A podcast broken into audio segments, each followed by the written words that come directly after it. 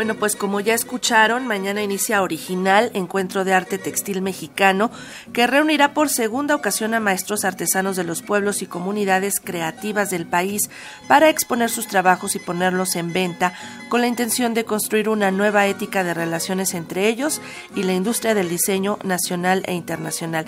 Y para darnos los detalles de todo este encuentro, saludamos a Marina Núñez, subsecretaria de Desarrollo Cultural. ¿Cómo estás, Marina? Hola, ¿qué tal? ¿Cómo están? Buenos días. Muy buenos días.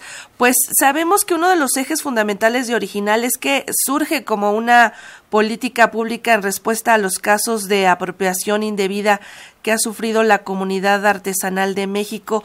¿Qué nos puedes decir al respecto y en qué situación nos encontramos actualmente? Pues mira, sí, yo creo que es la primera vez que el Estado desde sus instituciones culturales, que son las encargadas del cuidado y de la preservación del patrimonio material e inmaterial del país, pues se levantan y, empiezan a demandar respuestas en cada uno de los casos de plagio eh, que se nos ponen sobre la mesa. Eh, la, a partir de las redes sociales es mucho más fácil enterarse de qué es lo que está pasando, de cuando hay un plagio, una apropiación indebida de algún textil o de alguna otra representación propia de, nuestros pueblos. Y entonces, a partir de la demanda que nos hacen a nosotros, eh, la secretaria de Cultura, la titular directamente, manda cartas de extrañamiento a, a quien comete este, este acto. Y a partir de las cartas nosotros empezamos a preguntarles eh, si han tenido contacto con las comunidades, si conocen realmente la cultura que están copiando o que o en la que muchos dicen que se están inspirando, pues porque el acto que están cometiendo es un acto de apropiación. Invariablemente te dicen que no. Eh, cuando eso ocurre, nosotros ofrecemos el apoyo para acercarlos a las comunidades siempre y cuando las comunidades estén de acuerdo con ello. Y comienzan en los casos en los que ambos eh, dicen que sí, que se quieren encontrar, comienza un acto de resarcimiento. Y ahora pues llevamos algunos casos, hay uno en tránsito todavía, y, esos actos de resarcimiento, pues simplemente acompañamos a las comunidades que son las que negocian directamente eh, con las distintas marcas. Marina, es muy importante pues sanear justamente este contexto en el que están inmersos los artesanos, los empresarios y el público.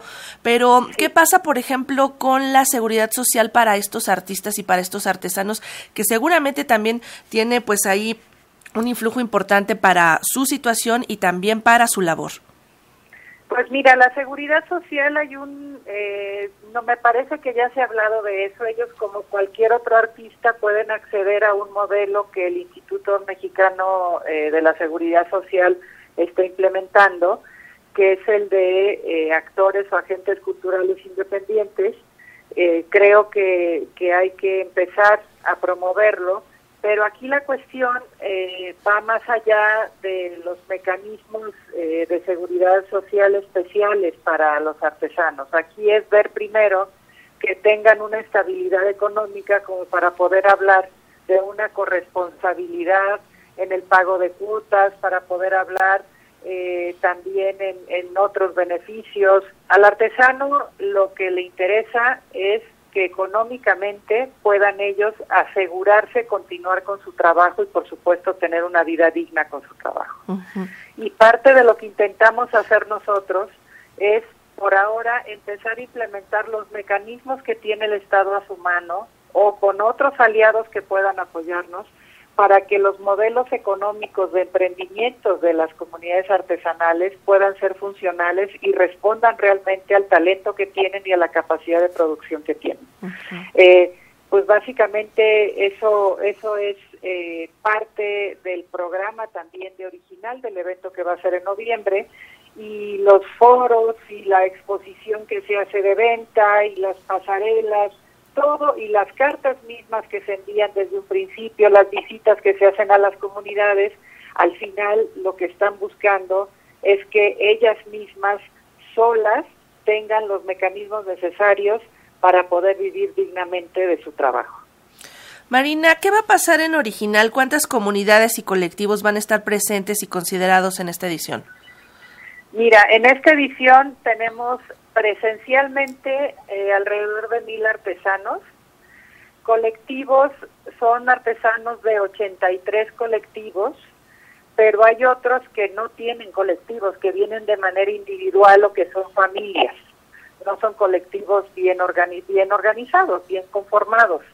Eh, vienen de todos los estados de la República, son 367 municipios, si no me equivoco, los que están representados, 31 lenguas indígenas, eh, hay por supuesto otro tipo de comunidades que no son indígenas, pero también son artesanas, eh, pues hemos incrementado en 84% respecto del año pasado la participación y creo que, que mostrar esa variedad y esa diversidad va a ser muy importante. Por supuesto que el comercio justo es una de las principales banderas de este encuentro original eh, y en ese sentido eh, estas pues eh, consignas no al plagio y no al regateo, ¿qué retos implican? Porque hay comunidades que es parte de su cultura el regateo y ahora, bueno, tenemos que conocer este otro contexto para justamente establecer las bases de un comercio justo. Pues mira, en las comunidades nuestras el regateo no ha sido parte de su cultura.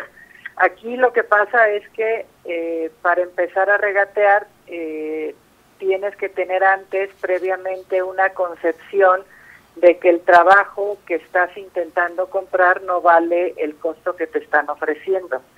En este caso, eh, decimos no al regateo porque básicamente eh, todo lo que nos están vendiendo implica meses enteros de trabajo, porque implica además técnicas muy especiales y porque son parte de una expresión patrimonial. Eh, cuando decimos no al regateo, decimos también que se respeten los derechos creativos de los, de los artesanos, porque los artesanos son eso, uno no regatea una obra de arte de otro tipo, porque uno reconoce el valor del artista y el valor de la pieza que está, que está vendiendo. En este caso tiene que ser exactamente lo mismo, por eso no nos gusta llamarlo comercio justo, le llamamos trato ético básicamente. Entonces es en tanto consideres al otro como un igual, como un creador, con los derechos que cualquier creador tiene sobre su obra, pues entonces vamos a lograr un trato comercial pues justo y, este igualitario. Así es. se busca finalmente. Perfecto.